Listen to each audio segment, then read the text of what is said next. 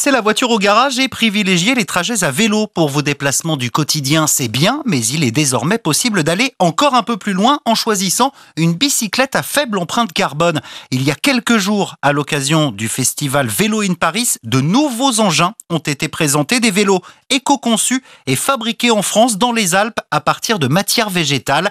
Félix Hébert, patron et fondateur de Cyclic, nous explique la philosophie de sa marque qui allie environnement et confort. On utilise la fibre de bambou, des tubes de bambou pour euh, tout ce qui est tubulaire et on utilise le lin pour fabriquer tout ce qui est éléments de liaison. L'impact environnemental de notre vélo, pour nous, c'est quelque chose d'extrêmement important. Euh, aujourd'hui, fabriquer un vélo en, utilisant du bambou et du lin, ça nous permet de, diminuer par, de 36 fois l'émission de CO2 par rapport à la fabrication d'un cadre en carbone. Et aujourd'hui, ça filtre les vibrations 5 fois plus que le carbone. Donc on est sur un vélo qui est également euh, très confortable.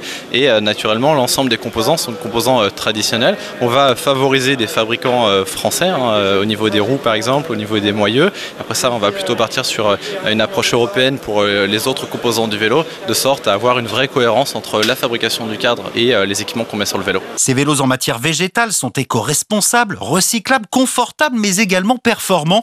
C'était d'ailleurs l'objectif et le point de départ d'Arnaud Pornin, le fondateur de Wood Alps, une marque de vélo en bois fabriquée à Evian. Il y a dix ans, j'ai voulu fabriquer mon vélo en bois. Enfin, ce que, ce que je voulais, c'était un mix euh, d'originalité et performance, hein, parce que je, suis amateur de, de, vélo de route, de VTT, donc euh, je cherchais la performance aussi.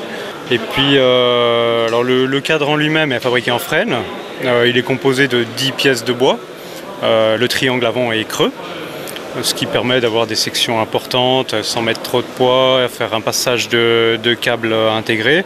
Mon modèle route pèse, pèse 2 kg le, cadre, donc ça reste un petit peu plus lourd qu'un cadre carbone.